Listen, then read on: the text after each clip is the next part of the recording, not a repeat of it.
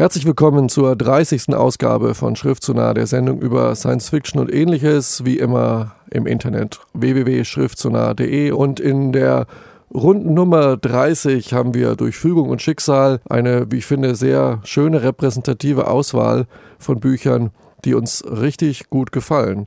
Und äh, ja, ich bin übrigens Michael Schneiberg. Ja, mein Name ist FC Stoffel und äh, es ist tatsächlich so, Sensationen türmen sich in dieser Sendung. In der ersten Hälfte sprechen wir über Ein Feuer auf der Tiefe von Werner Vinci und über ein Buch, was mich, äh, ja, mir das Herz herausgerissen hat, nämlich Erzählungen von Boris Koch mit dem Titel Der adressierte Junge. Ja, und in der zweiten Hälfte dann weiter mit meinem Kreuzzug zugunsten von David Mitchell, diesmal mit seinem Erstlingswerk Chaos und ein alter Bekannter und äh, ein gern gesehener Bekannter Mike John Harrison mit seinem neuen Roman Nova. Viel Spaß.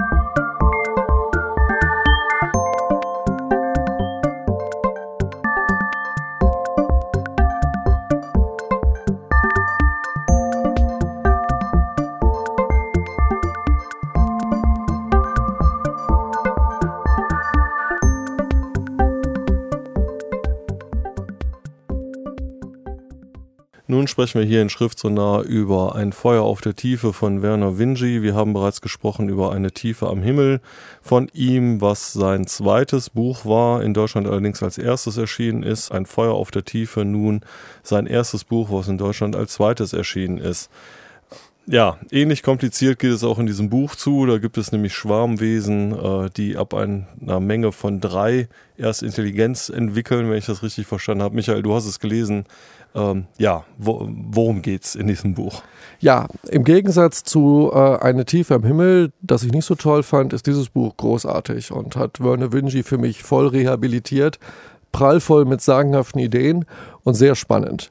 Ähm, die Handlung ist äußerst komplex. Ich würde versuchen, sie irgendwie zeitraffermäßig zusammenzukürzen. Es gibt zwei Handlungsstränge. Die, der eine Handlungsstrang ist eine absolute super Hightech Space Opera, wie man sie sich besser nicht vorstellen kann. Der andere Handlungsstrang spielt auf einem Planeten mit außerordentlichen fremdartigen Wesen, der sich in einem Art äh, Spätmittelalter, Renaissance, äh, frühe Neuzeitphase befindet. Die Space Opera basiert auf der Idee, dass wie in einer Zwiebelschale die Milchstraße in Zonen eingeteilt sind und nach außen hin nimmt die Intelligenz zu. Das Zentrum der Milchstraße, das sind die gedankenleeren Tiefen und ganz weit außerhalb, schon fast im interstellaren Raum, beginnt das transzendente Zone. Dort sind Wesen, die sind so mächtig und so intelligent und so weit weg, dass sie eigentlich wie Götter sind. Und die meisten Wesen leben irgendwo dazwischen, im Jenseits und versuchen hauptsächlich mit den Wesen des Transzendenz äh, Handel zu treiben, Informationen auszutauschen, in Kontakt zu kommen, irgendwie davon zu profitieren. Aber man profitiert nicht nur von diesen höheren Wesen, man wird auch dadurch gefährdet, wenn man Artefakte findet, die ein, wie die Büchse der Pandora, ein ganz äh, schlimmes Eigenleben entwickeln. Und genau das passiert. Eine Zivilisation schickt eine wissenschaftliche Expedition hinaus an den Rand des Transzendenz und findet dort ein altes Archiv, was irgendwie unglaublich viele Daten enthält. Und bei dem Versuch, dort etwas herauszubekommen, aktivieren sie einen, eine eingekapselte transzendente Macht, die sich wie ein Virus, wie eine Pest ausbreitet und die Völker der Galaxis bedroht. Und einer dieser Handlungsstränge ist es halt, dieser Pest Herr zu werden. Der andere Handlungsstrang spielt auf einem Planeten weit im unteren Jenseits, fast an der Grenze hin zu den gedankenlosen Tiefen, wo Völker halt in diesem Spätmittelalter-Szenario äh, äh, leben und dort stürzt auf der Flucht vor der Pest ein, eine, ein Schiff mit einer Familie ab, die kommen alle um, bis auf zwei Kinder. Und die Kinder wissen es nicht, aber an Bord dieses Raumschiffes ist der Schlüssel zum Besiegen dieser Macht, zum Neutralisieren dieser Pest, man weiß es nicht genau. Und die beiden Handlungsstränge, die parallel verlaufen, sind auf diesem Planeten, wo die Kinder sich mit dieser Zivilisation arrangieren und wie man versucht, alle Welt versucht, zu diesem Planeten zu kommen, Freund und Feind und dieses Artefakt, was dort ist, zu bergen. Und auf diesem Planeten leben Rudelwesen. Rudelwesen, die ihre Intelligenz sammeln müssen. Ein einzelnes Rudelwesen, die sehen aus wie Hunde etwa, ist zu blöd, ist wie ein Hund. Ab, wenn sich drei zusammentun, dann fangen die an, miteinander Gedanken auszutauschen und werden zu Individuen. Und ab vier, ab fünf werden sie richtig intelligent. Und diese Rudelidentitäten sind sagenhaft faszinierend. Sowas habe ich noch nie gelesen. Und wir, ich, bevor wir weiterreden, möchte ich einen kurzen Ausschnitt äh, vorspielen, in dem man so ein bisschen verstehen kann, was das alles impliziert. Dort lernen wir Flenser und Stahl kennen, die beiden Oberbösen auf diesem Planeten. Ein Fünfsam, drei Männchen und zwei Weibchen trat durch die Tür in den Flecken Sonnenlicht. Die Person war nicht weiter bemerkenswert, aber Flenser war nie von beeindruckendem Äußeren gewesen. Zwei Köpfe erhoben sich, um die Augen der anderen abzuschirmen. Das Rudel blickte quer durch den Raum und bemerkte Fürst Stahl in 20 Ellen Entfernung. Ah, Stahl. Die Stimme war sanft wie ein Skalpell, das einem die kurzen Haare an der Kehle streichelt. Stahl hatte sich verneigt, als der andere eintrat, eine formelle Geste, die Stimme ließ seine Eingeweide sich plötzlich zusammenkrampfen und er brachte unwillkürlich die Bäuche an den Boden. Das war seine Stimme. Es gab mindestens ein Fragment des ursprünglichen Flensers in diesem Rudel. Die goldenen und silbernen Epauletten, die persönlichen Standarte, das konnte jeder fälschen, der tollkühn genug war. Aber Stahl erinnerte sich an die Art, es wunderte ihn nicht, dass die Anwesenheit des anderen an diesem Morgen die Disziplin aus dem Festland über den Haufen geworfen hatte. Die Köpfe des Rudels, die sich im Sonnenlicht befanden, waren ausdruckslos. Glitt ein Lächeln über die Köpfe im Schatten? Wo sind die anderen, Stahl? Was sich heute ereignet hat, ist die größte Chance in unserer Geschichte. Stahl erhob sich wieder und blieb am Geländer stehen, Herr, da sind zuerst ein paar Fragen, nur zwischen uns beiden. Zweifellos, ihr seid viel vom Flenser, aber wie viel? Der andere grinste jetzt offensichtlich und die Köpfe im Schatten wippten. Ja, ich wusste, dass meine beste Schöpfung diese Frage sehen würde. Heute Morgen habe ich behauptet, der wahre Flenser zu sein. Mit ein oder zwei Ersatzgliedern verbessert. Die Wahrheit ist, Hertha, du weißt, was in der Republik geschehen ist? Als wir in diesem Parlamentssenke in der Falle saßen, töteten sie ein oder zwei Glieder aus jedem dieser besonderen Rudeln. Und ich hörte einfach auf zu existieren. Aufgeteilt auf drei gewöhnliche Leute in Panik, die versuchten, aus dem Blutbad zu entkommen. Stahl hätte seiner Ehrfurcht beinahe laut werden lassen. Der Plan war typisch für Flensers Brillanz und für seine Seelenstärke. Bei Mordanschlägen bestand immer eine Möglichkeit, dass Fragmente entkamen. Es gab berühmte Geschichten von Helden, die sich wieder zu einem Ganzen zusammengefunden hatten. Im wirklichen Leben kamen derlei Dinge selten vor. In der Regel, wenn die Streitkräfte des Opfers ihren Führer während der Reintegration zusammenhalten konnten. Aber Flenser hatte diese Taktik von Anfang an geplant, hatte ins Auge gefasst, sich selbst mehr als tausend Meilen von den langen Seen entfernt zusammenzufügen. Soweit also der Ausschnitt aus Ein Feuer auf der Tiefe von Werner Vinci. Und ähm, ja, das war der eine Handlungsstrang, der auf diesem Planeten mit diesen Rudelwesen spielt. Es gibt ja noch diesen anderen Handlungsstrang mit den äh, Transzendenten und der Pest. Ähm, meine Frage ist aber eine ganz andere, nämlich ähm, ich gehe mal davon aus, dass da ein Feuerwerk an Ideen abgefeuert wird. Ähm, ist da noch mehr? Also ist diese Hand, gibt's gibt's Handlung oder ist das eine abgefahrene Idee nach der anderen? Nein, das ist das Gute. Es gibt Handlung, äh, Handlung, die einen auch emotional fesselt. Äh, er schafft es insbesondere auf dem Planeten, weil man mit diesen beiden Kindern und die Gefahr, in der die sich äh, befinden, auf diesem Planeten mit den Rudelwesen, wirklich mitfiebert. Dort entstehen Freundschaften, ähm, äh, äh, Verrat, Intrigen, Enttäuschung und Mut. All diese klassischen dramaturgischen Elemente sind drin. Die Space Opera Handlung hat auch eine Liebesgeschichte, die irgendwie ich will sie nicht verraten, wie sie ausgeht, aber es ist die Liebesgeschichte. Aber das ist die Qualität dieses Buches. Die Ideen sind so, dass man über sie weiter nachdenkt, wenn man das Buch aus der Hand legt. Sie sind nachhaltig, die Ideen. Aber die Handlung ist spannend und dieses Buch ist auch phasenweise außerordentlich amüsant. Ich könnte viele Dinge erzählen von dem Buch. Ich kann nur empfehlen, das passt nicht alles in die Sendung, dieses Buch zu lesen. Also eine echte Leseempfehlung. Okay, ich sage nochmal den Titel. Werner Vinci, Ein Feuer auf der Tiefe, erschienen bei Heine. Bis gleich.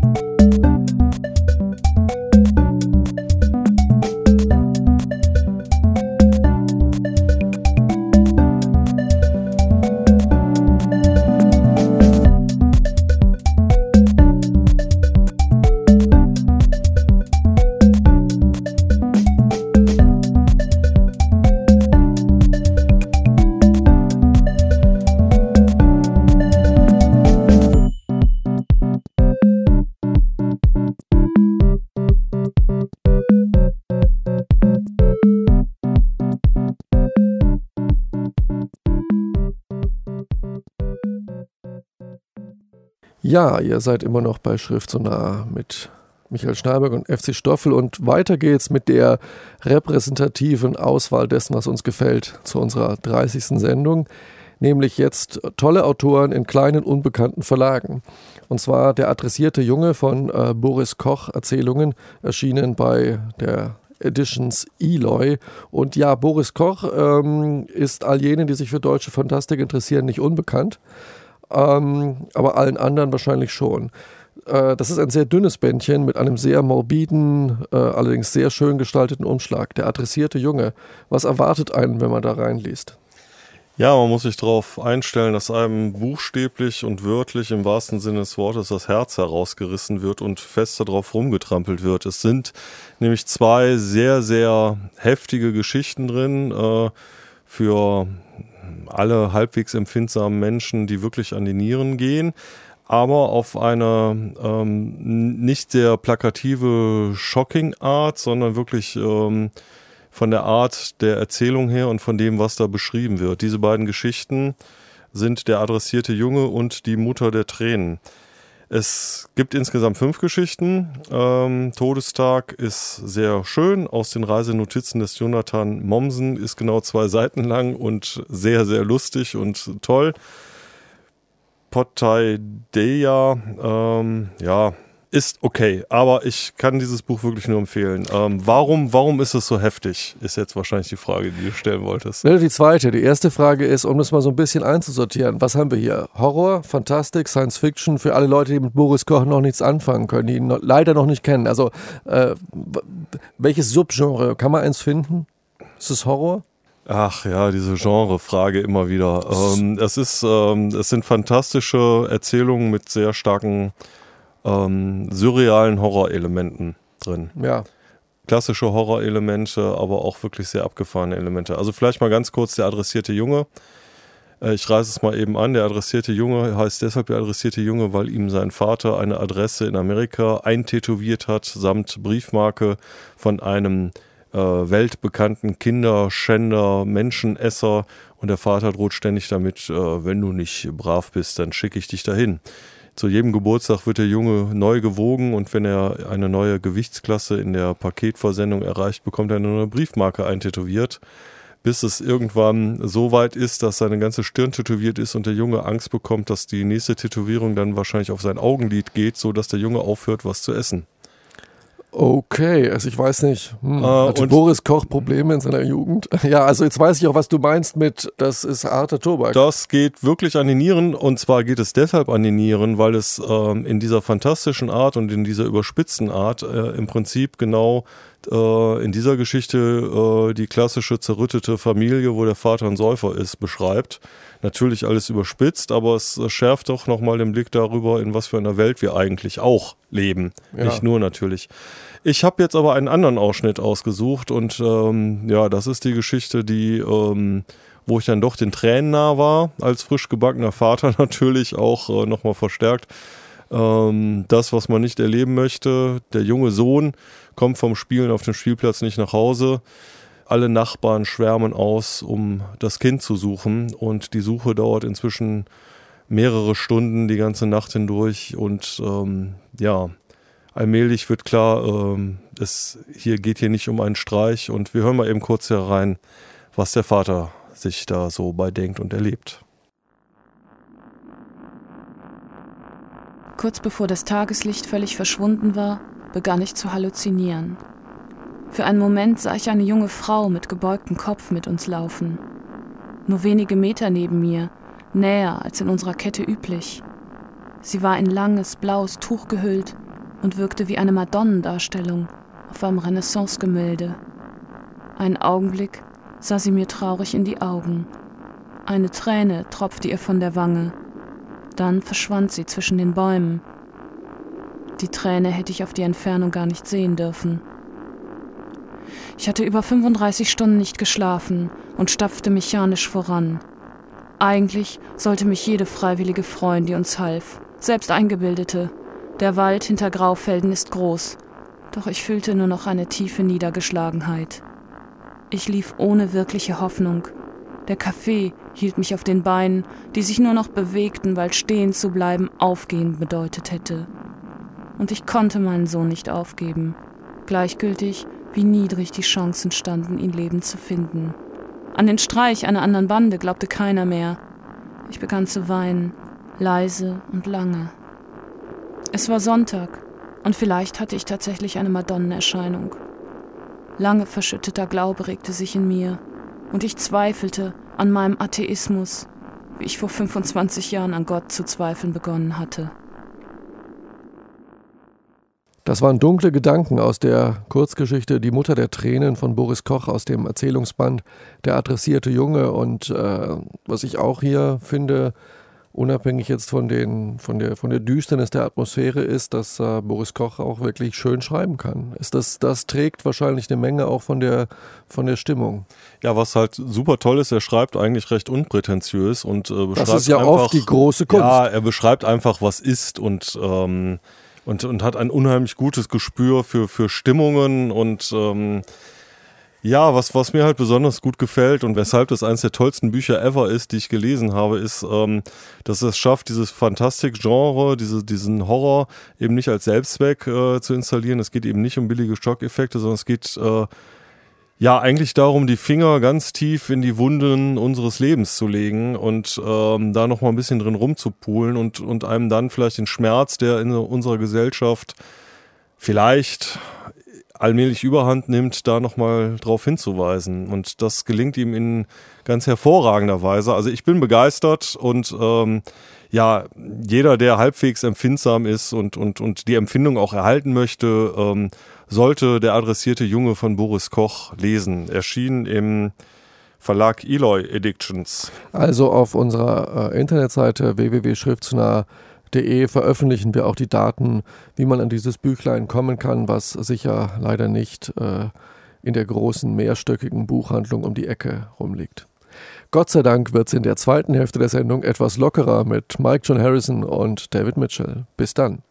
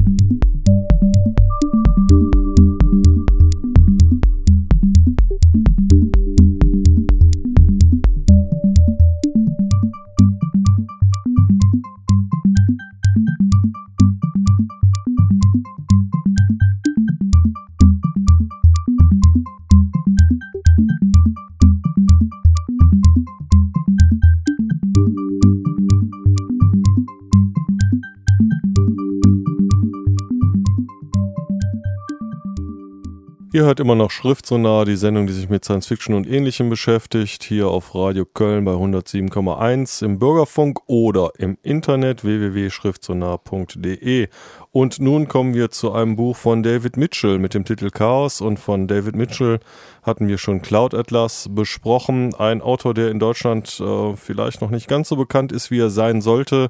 Und Michael, du hast das Buch gelesen und bist fest entschlossen, David Mitchell zu dem Star in Deutschland zu machen, wenn ich das richtig verstanden habe. Ja, ja, du hast recht. Ich will nicht schon wieder das Bush-Wort verwenden, aber ich befinde mich auf einem Werbefeldzug irgendwie zugunsten von David Mitchell und äh, Chaos, äh, im englischen Original den schönen Titel Ghostwritten, ist sein Debütroman und äh, ja, was soll ich sagen? Ich gehe auf die Knie vor David Mitchell. Der Mann ist großartig. Ähm, auch dieses Buch ist ein Fragmentroman, würde man vielleicht sagen. Ähnlich wie Cloud Atlas. Unterschiedliche Handlungsstränge, die er nacheinander erzählt, bedingen sich gegenseitig. Doch bei Cloud Atlas, äh, vier Bücher später, äh, macht er diesen Ritt durch die Zeit. Das macht er hier auch, aber äh, nicht ganz so forciert. Das fängt an mit einem japanischen Sektenmitglied, was einen Giftgasanschlag in der U-Bahn von Tokio durchführt und geht zu einem äh, Verkäufer, einem Jugendlichen, der in einem Tokioter Plattenladen arbeitet, eine Liebesgeschichte, dann eine Frau, die eine Teestube auf dem Heiligen Berg in China hat und äh, mit einem Baum spricht, von was sie glaubt, da wohnt ein Geist drin. Äh, es gibt einen äh, Börsenmakler in Hongkong, der sich von seiner Frau äh, getrennt hat, dann ein körperloses Wesen, was in der Mongolei von Körper zu Körper äh, wandert auf der Suche nach seiner Herkunft und ähm, äh, eine Quantenphysikerin, die auf der Flucht ist vor dem Pentagon und so weiter und so fort. Und okay, und jetzt natürlich die Frage, ähm, viele Personen, viele Geschichten. Äh, hängt das irgendwie zusammen ja, oder was die, ist da die, der Tenor? Der Tenor ist die Handlungen dieser Personen. Es geht, der Deutschtitel Chaos deutet das an, es geht darum, wie wir alle wie Teilchen herumschweben, uns gegenseitig berühren und beeinflussen und wir merken es nicht. Die Handlungen dieser Personen beeinflussen die Leben der anderen, ohne das zu wissen. Dinge geschehen, Wendungen geschehen, das Telefon klingelt, äh, man bleibt zurück und trifft deshalb die Liebe seines Lebens. Ähm, äh, man rennt fast vor ein Taxi, äh, von der Person aus der anderen Geschichte würde man gerade gerettet. Das Leben nimmt wieder eine andere Wendung. Äh, ein Bekannter, eine Geschichte spielt unter Kunstdieben in St. Petersburg. Äh, dort werden Menschen erschossen, die Freunde sind von Hauptpersonen in der anderen Geschichte. Dort werden gegenseitig Schicksale beeinflusst, ohne dass die Menschen sich dieses Einflusses bewusst sind oder ihn auch nur ahnen. Und die Welt wird dargestellt als eine Struktur sich gegenseitig bedingender Zufälle. Und das ist okay, absolut da, großartig. da kann ich jetzt mal ganz despektierlich sagen, das kenne ich aus Robert Altmans Shortcuts. Ja, es ist so ein bisschen so eine Art Robert Altman Shortcuts. Tatsächlich. Es ist nur halt mit einer literarischen äh, Virtuosität angelegt, dass die einzelnen Geschichten noch für sich stehen können. Da bin ich mir bei Shortcuts eben nicht sicher. Wobei, also ich meine, Robert Altman ist halt auch super. Ja gut, Shortcuts war vielleicht eine Fingerübung und äh, David nee, nee. Mitchell will vielleicht was anderes damit. Nein, ich will auch nicht sagen, dass er besser ist als Robert Altman. Also man kann, nein, nein, aber äh, ähm, ich habe einen Ausschnitt ausgesucht, deswegen passt es auch gut in so eine Science-Fiction-Sendung. Da geht es um ein körperloses Wesen, was in der Mongolei nach seiner Herkunft Zukunft sucht und das erzählt uns jetzt ein bisschen was über sich selbst. Ein, zweimal unternahm ich den Versuch, den etwas fantasiebegabteren Wirten die Seelenwanderung zu beschreiben. Es geht nicht. Ich spreche elf Sprachen, aber es gibt Melodien, die keine Sprache spielen kann. Wenn mein Wirt von einem anderen Menschen berührt wird, kann ich wandern. Wie leicht der Wechsel vonstatten geht, hängt von dem Geist ab, in dem ich wandere, und davon, ob mir negative Emotionen im Weg stehen. Die Notwendigkeit einer Berührung deutet darauf hin, dass ich auf einer gewissen Ebene physisch existent bin, so subzellulär oder bioelektrisch diese Existenz auch sein mag. Ich habe Grenzen. Beispielsweise kann ich nicht in Tiere übergehen, nicht einmal in Primaten. Das Tier stirbt bei dem Versuch. Es ist wie bei einem Erwachsenen, der versucht, Kinderkleidung anzuziehen. Bei einem Wal habe ich es noch nicht probiert. Aber wie sich eine Seelenwanderung anfühlt, wie soll ich das beschreiben? Man stelle sich einen Trapezkünstler im Zirkus vor, der sich im leeren Raum dreht, oder eine Billardkugel, die einmal um den Tisch schlingert. Es ist wie die Ankunft in einer fremden Stadt nach einer Reise durch trübes Wetter. Soweit also der Ausschnitt aus Chaos von David Mitchell und ich sage jetzt mal ganz ähm, bisschen flapsig daher. Irgendwie ist es äh, Mainstream-Literatur, was ich ja zum Kotzen finde. Ich habe inzwischen aufgehört, Mainstream zu lesen. Ähm, hat der Mensch sich hingesetzt, äh, das am Reißbrett entworfen und dann runtergeschrieben? Merkt man beim Lesen, wie es geschrieben ist? Oder ja, warum sollte man das lesen? Ja, es besteht, wenn man das hört, immer die Gefahr, man denkt sich, es ist vielleicht verkopfte Umberto Eco überkonstruierte Literatur, aber das Buch ist nicht gut in erster Linie wegen der Konstruktion. Das Buch ist gut wegen den Erzählungen. Es ist keine Kopfliteratur, also keine, keine Konstruktion, es ist Erzählerliteratur. Der Mann kann einfach schreiben, seine Figuren leben, sie sind unglaublich vital. Man identifiziert sich mit diesen Menschen, äh, man identifiziert sich mit der Liebesgeschichte, mit den Ängsten, mit den Hoffnungen. Und dieses Buch wäre auch gut, wenn es einfach eine Sammlung von Kurzgeschichten wäre. Das muss man sagen. Und äh, ich werde die anderen Bücher von David Mitchell auch lesen und ich bin sicher, dass er ähm, äh, die Konstruktion eigentlich nicht nötig hat, weil er einfach gut erzählen kann. Und was ich zum Schluss noch sagen möchte, ist, ich habe das Buch auf Englisch gelesen unter dem Titel Ghostwritten. Und äh, wer sich das zutraut, sollte ruhig ins englische Original reinschauen. Äh, ich finde, es liest sich sehr gut und äh, ist auf Englisch äh, nochmal ein zusätzlicher Gewinn. Aber auch die Übersetzung, ich habe das verglichen, ist äh, sehr schön lesbar. Ja, ich sage nochmal den Titel: David Mitchell, Chaos, erschienen bei Rororo. Und äh, ja, das alles nochmal nachzulesen auf www.schriftsonar.de und gleich geht's weiter.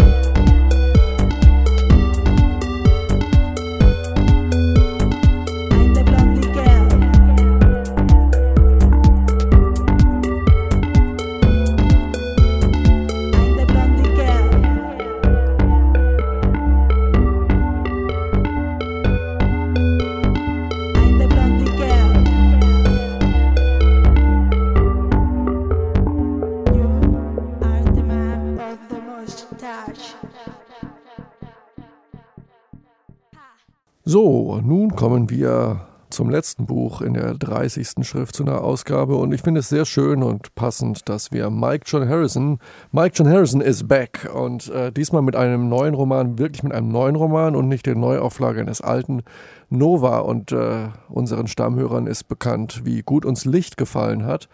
Du hast Nova schon gelesen, bitte verrat mir nicht zu viel. Ähm, ist es toll? Also äh, erfüllt es die Erwartungen, die Erinnerungen an Licht? Ist es etwas ähnliches? Ist es wieder so eine durchgeknallte Space Opera? Stoffel? Nee, es ist überhaupt keine Space Opera und äh, ich weiß nicht, welche Erwartungen du hast. Ähm, es ist ähm, das eins der besten Bücher, die ich je gelesen habe, aber ich kann dir nicht sagen, wovon es handelt. Okay, gut, also eher so wie Drogen. Ja, das auch nicht. Also es ist sehr, äh, es ist eigentlich ganz einfach, aber auf der anderen Seite auch sehr kompliziert, dieses Buch wiederzugeben. Aber wieso ist es keine Space Opera? Da ist ein Raumschiff vorne drauf. Ja, ja, es ist halt die Verlagspolitik äh, von, von Heine, die man dann äh, nicht so ganz nachvollziehen kann. Also ich habe dieses Buch auf Englisch angefangen, Nova Swing, und ähm, musste ganze Absätze drei, vier Mal lesen ähm, und habe sie dann immer noch nicht verstanden was zum Teil vielleicht an meinen nicht gerade profunden Englischkenntnissen liest. Äh, und dennoch hat es ungeheuren Spaß gemacht. Ähm, ich bin vielleicht auf zehn Seiten pro Tag gekommen und ich hatte aber zu keinem, in keinem Moment irgendwie ein frustriertes Gefühl, sondern habe es wirklich genossen, in diese seltsame Welt einzutauchen. Dann habe ich irgendwann nach der Hälfte auf Englisch habe ich das Buch dann ähm, auf Deutsch gekauft, habe dann auf Deutsch weitergelesen, habe festgestellt, okay, ich verstehe zwar jetzt jedes Wort, aber was passiert, verstehe ich immer noch nicht so ganz.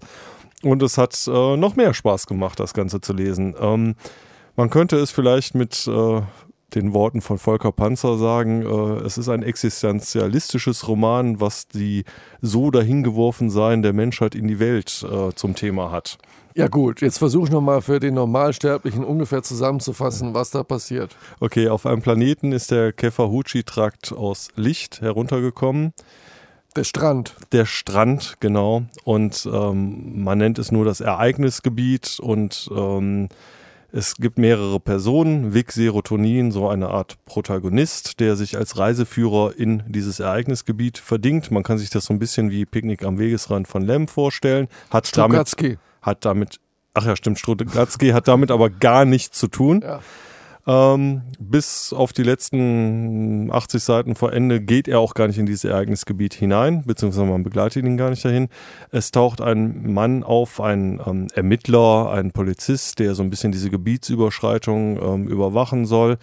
Lance Eshelman, er sieht aus wie Albert Einstein. Und äh, Lance Eshelman hat eine sehr seltsame Beobachtung gemacht, denn er ist gerne in einer Bar ähm, und hört da dieser Zweimann-Kapelle zu und er sitzt in dieser Bar und sieht dann, während diese Band spielt, tauchen plötzlich aus der Toilette Leute auf, von denen er sicher ist, dass sie vorher gar nicht da reingegangen sind. Und das ist wirklich sehr seltsam und das passiert jeden Abend in dieser Bar und das hören wir uns jetzt mal an. Die Bar trat die lange Reise in die Nacht an.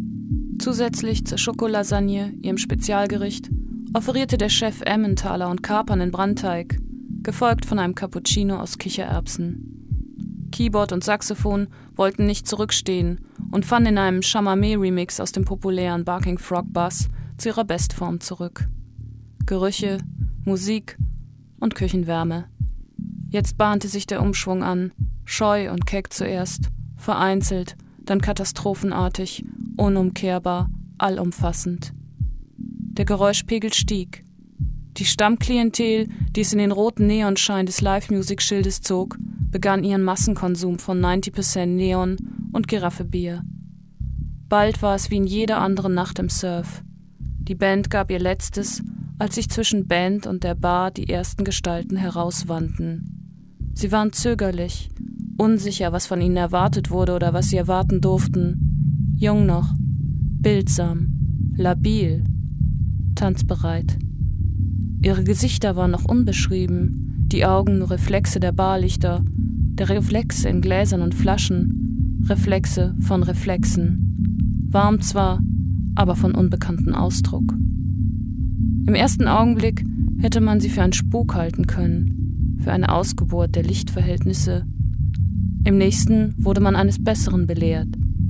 Sie hatten Gelüste, wussten aber noch nicht welche. Sie blinzelten ins Neonlicht, sie stillten ihren Durst an der Bar. Sie schlossen die arglosen Freundschaften von Kindern oder Tieren und wagten sich eingehakt in die Nacht hinaus. Ja, da ist er wieder, der William S. Burroughs der Science Fiction, Mike John Harrison in Nova. Und äh, ja, also da sind viele Tiefen in schönen Sätzen und hinter vielen Worten tun sich Gedankentunnel auf und viele Sachen, wo man, wo man hineinfallen kann. Das ist äh, sehr schön. Und äh, legendär ist das Gespräch zwischen Ian Banks und Mike John Harrison, wo Ian Banks gesagt hat, Mike, du musst einfach mehr Spaß haben. Und er ging nach Hause, hatte Spaß und schrieb Licht. Wie viel Spaß hat er bei Nova gehabt? Ja, das ist äh, sehr entertaining natürlich und es passieren unglaublich wirre Sachen, die man eigentlich so gar nicht wiedergeben kann. Ähm, Lance Eshelman, der Mann, der wie Albert Einstein aussieht und genau so auch immer wieder im Buch auftaucht. Immer, da heißt es immer Lance Eshelman, ein Mann, der Albert Einstein ähnelt. Also es ist immer okay. in dieser Doppelsache. Ja. Ähm, der ist Ermittler, er hat eine Assistentin, die Assistentin ist komplett äh, genetisch verändert hochgerüstet, hat irgendwelche Bioware in ihrem Arm, ist so hyper nervös. Die Frau von Lance Eshelman ähm, hat sich umgebracht oder ist gestorben, man weiß es nicht genau. Vic Serotonin ist ein Mensch, der, wie gesagt, ähm, als Reiseführer Leute in dieses Ereignisgebiet bringt. Eine Frau, eine sehr reiche Touristin, äh, will unbedingt in dieses Ereignisgebiet. So langsam keimt in einem der Verdacht, vielleicht kommt die aus dem Gebiet und will nur zurück. Man weiß es nicht genau. Dann gibt es ähm, einen Kämpfer, der Spaß daran hat, sich jeden Abend zu Tode prügeln zu lassen, um dann in einem Gentank wieder aufzuerstehen. Es gibt die Rikscha Girls aus Licht. Es gibt äh, Monas, die sich gentechnisch äh, haben verändern lassen, um Frau, Männern besonders gut zu gefallen. Also es gibt jede Menge Spaß, aber ähm, es gibt auch ganz viel Absurdes und es gibt unglaublich viel Atmosphäre und es hat so die Stimmung von einem späten, spätherbstlichen Sommertag an einem Strand am Ende des Kontinents, an dem es vielleicht nur noch ein kleines Café stehen hat, an dem man sitzt und dann langsam guckt, wie die Sonne untergeht und die Sonne geht einfach nicht unter. Und ähm, vielleicht zum Abschluss noch, äh, es gibt waren ganz fantastische Sätze in diesem Buch und die, die Übersetzung ist, soweit ich das nachvollziehen konnte, auch, auch sehr, sehr gut. Ähm, zum Abschluss noch einen Satz aus äh, Nova von M. John Harrison. Lagepläne für Dinge, die vor 20 Jahren oder Sekunden ihre Lage verändert hatten oder verschwunden waren, wenn dann überhaupt die Rede davon sein konnte, dass sie jemals wirklich irgendwo gewesen waren.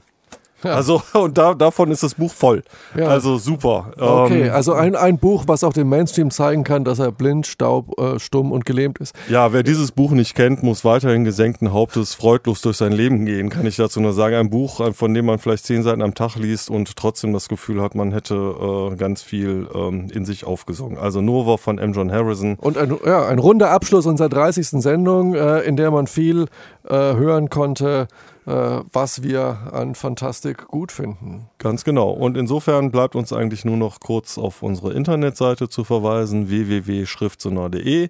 Vielen Dank an unsere Sprecherin Doris Mücke. Und das letzte Wort hat das körperlose Wesen aus dem Roman Chaos von David Mitchell. Manchmal kann die Sprache nicht einmal die Musik der Bedeutung lesen. Einen wunderschönen guten Abend. Genau. Schönen guten Abend.